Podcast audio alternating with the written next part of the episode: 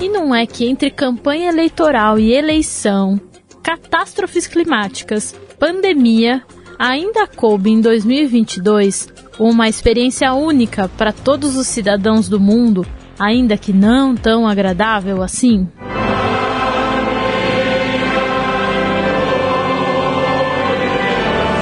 Pela primeira vez, acompanhamos o funeral de uma rainha, Elizabeth II, e a transição dela para seu filho, o novo rei inglês Charles III.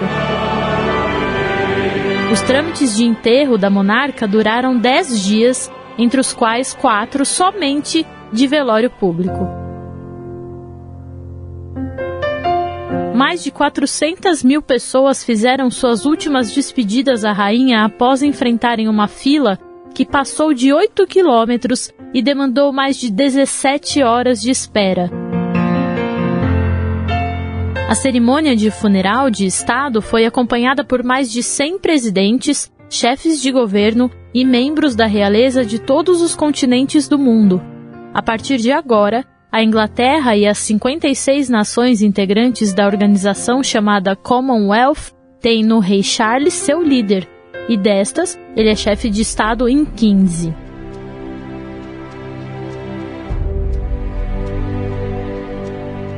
No Brasil, assim como em 2021, não foi um ano fácil de perdas entre os grandes nomes que temos na cultura, nas artes e nos esportes. Desastre emergencial ele começa desde uma situação militar, que você precisa improvisar um abrigo, até a nossa urbana das comunidades, onde as pessoas constroem seus barracos a partir de outdoors, de objetos encontrados na rua. É uma arquitetura da emergência, arquitetura espontânea. Este é um trecho de uma entrevista de Fernando Campana à agência France Press, de 2016, na qual explica o conceito de design emergencial, uma das bases do trabalho com seu irmão Humberto. Considerado um dos designers mais influentes do mundo, Fernando faleceu em novembro aos 61 anos. Os irmãos Campana, como ficaram conhecidos ele e seu irmão, desenharam suas primeiras peças de mobiliário há 35 anos. O cerne do trabalho é a brasilidade, por intermédio da abundância de cores, das misturas de materiais e o caos criativo para buscar soluções simples e poéticas. Em 2015 e 2014, a Wallpaper os classificou respectivamente entre os 100 mais importantes e os 200 maiores profissionais do design. Além do mobiliário, os irmãos Campana também já assinaram joias, sapatos, roupas e bolsas. Entre importantes figuras brasileiras que perdemos este ano, também consta o imbatível Jô Soares. Escritor, dramaturgo, humorista e diretor, faleceu em 5 de agosto, aos 84 anos, após cerca de duas semanas internado. Por conta da morte de Jô, o prefeito de São Paulo, Ricardo Nunes, decretou luto oficial de três dias na capital.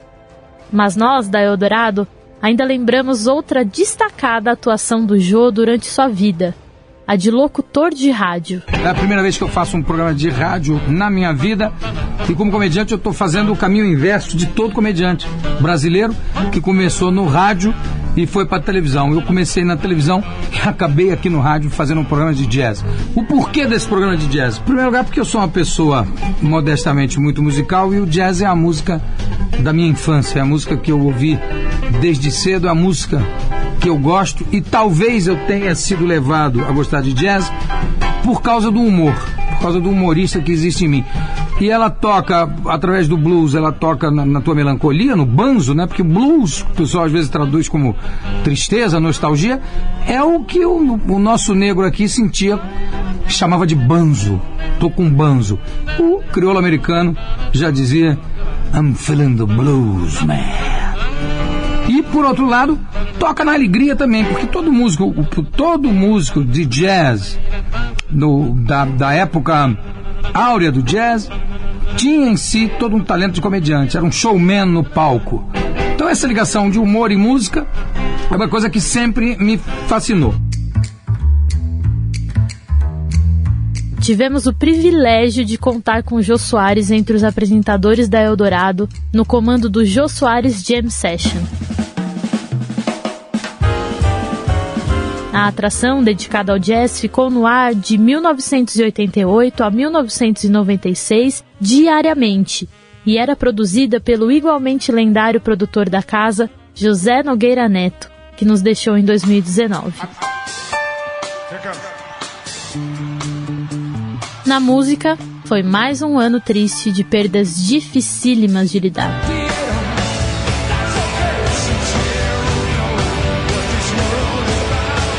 O baterista do Foo Fighters, Taylor Hawkins, que neste vídeo divide os vocais de Under Pressure do Queen com Dave Grohl, foi encontrado sem vida em março, aos 50 anos.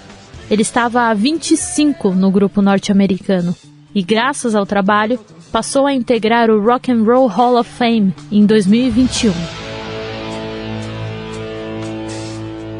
No Brasil, alguns dos maiores nos deixaram este ano.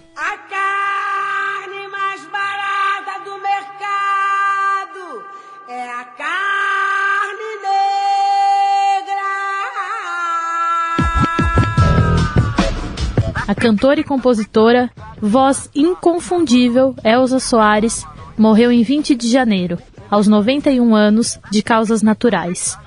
Entre suas diversas interpretações, vamos a uma das mais marcantes para celebrarmos Elza.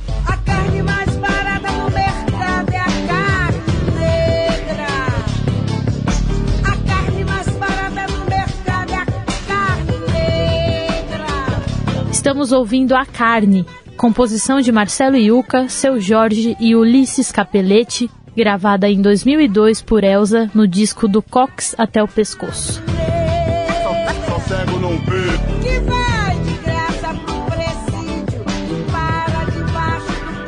Em 99, Elsa foi eleita pela Rádio BBC de Londres como a cantora brasileira do milênio e figura como a 16ª maior voz da música brasileira em ranking elaborado pela revista Rolling Stone Brasil. Tem mais de 30 álbuns de estúdio gravados e conquistou um Grammy Latino por A Mulher do Fim do Mundo, lançado em 2015 como o melhor álbum de música popular brasileira. Descanse um pouco e amanheça aqui comigo. Sou seu amigo. Você vai ver. O gigante gentil Erasmo Carlos partiu em 22 de novembro, aos 81 anos. Após uma síndrome edemigênica um mês antes, chegou a ter alta, mas o quadro voltou a se agravar. Se você passar daquela porta. Autor de mais de 600 músicas e de clássicos como Mulher, Quero que tudo vá pro inferno, mesmo que seja eu, e é proibido fumar, escreveu mais de 500 delas com Roberto Carlos. Ao longo dos mais de 50 anos de carreira, outros grandes nomes se juntaram ao artista, como Chico Buarque, Lulu Santos, Zeca Pagodinho, Djavan, Marisa Monte e Milton Nascimento. Entre suas canções, tem aquela que só uma das nossas maiores artistas pode cantar. Meu nome é Gal, eu amo igual. Ah. Meu nome é Gal, eu amo igual. Meu nome é Gal. Meu nome é Gal! Talvez a maior perda deste ano na cultura, Gal Costa faleceu no início de novembro, aos 77 anos. A cantora baiana havia dado uma pausa nos shows após passar por uma cirurgia. Meu coração não se cansa de ter esperança de um dia ser tudo que quer. Ao longo de seus 57 anos de carreira, lançou diversas canções que tornaram-se hits, como Barato Total, Pérola Negra, Divino Maravilhoso e talvez sua marca registrada, Baby. Você precisa saber da piscina, da margarina, da Carolina, da gasolina. A música foi escrita por Caetano Veloso para sua irmã Maria Bethânia originalmente. Na longa carreira, Gal lançou mais de 40 álbuns, entre discos de estúdio e ao vivos. Em 2011, ganhou o Grammy Latino à excelência musical pelo conjunto de sua obra. A vida é amiga da arte, é a parte que o sol me ensinou. O sol que atravessa essa estrada que nunca passou. O esporte também perdeu uma importante aliada em 2022 com o falecimento de Isabel Salgado, popularmente conhecida como Isabel do Vôlei. Aos 62 anos, ela foi vítima da SARA, Síndrome Aguda Respiratória do Adulto, provocada por vírus ou bactérias que lesiona os pulmões e dificulta a respiração. Isabel foi uma das principais jogadoras de vôlei de quadra da seleção brasileira da década de 80. Disputou dois Jogos Olímpicos e foi dona de seis medalhas em mundiais.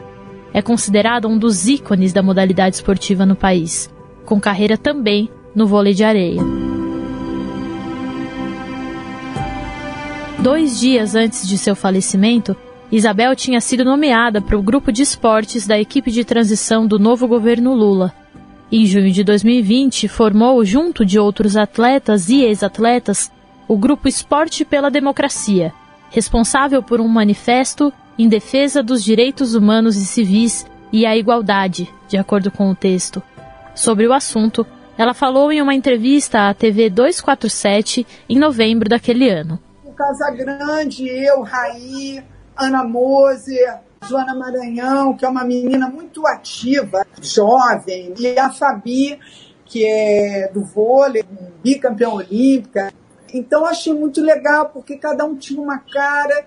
E aí, pessoas, por exemplo, o Serginho, que é um líbero da seleção brasileira, foi durante milhões de anos campeão olímpico também. Você não pode falar em democracia quando você vive essa situação do racismo no país. Você não pode falar em democracia se você tem mais de 50% da população é negra. Você não pode falar em democracia quando você tem pessoas morrendo de fome. Você não pode falar em democracia quando você não tem escola.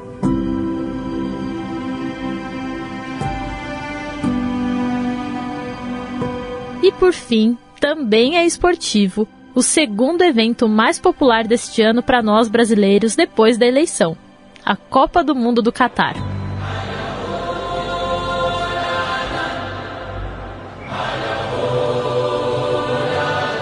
Infelizmente, o hexa da seleção masculina de futebol não veio e, com isso, o técnico Tite se despediu do comando do time após seis anos.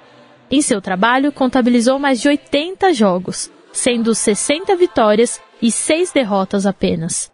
Entre elas, a dolorida desclassificação para a semifinal da Copa deste ano, na qual perdemos para a Croácia. Mas em uma partida incrível, com seis gols, foram os hermanos que se sagraram como tricampeões mundiais. Do lado da Celeste, Di Maria abriu o placar e ainda no primeiro tempo o capitão Lionel Messi marcou mais um de pênalti. Se adelanta, va Messi,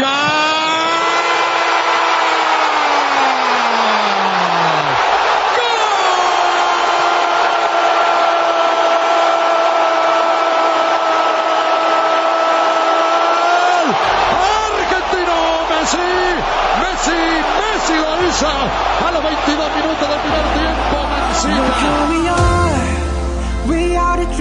No tempo complementar, a dobradinha de Messi e Kylian Mbappé do lado francês se repetiu e após mais um gol do capitão argentino no fim do primeiro tempo, Mbappé empatou para a França pouco antes do segundo. Nos pênaltis, os capitães abriram as cobranças e deu 4 a 2 para a Argentina, naquela que foi uma das partidas mais longas da Copa do Mundo de 2022. Va Montiel! Montiel gol!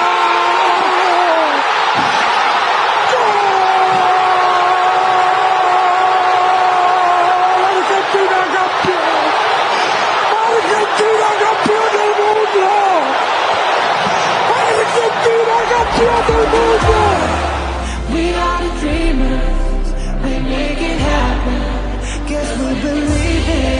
Eu sou Laís Gotardo. Especial para Eldorado. Boas festas.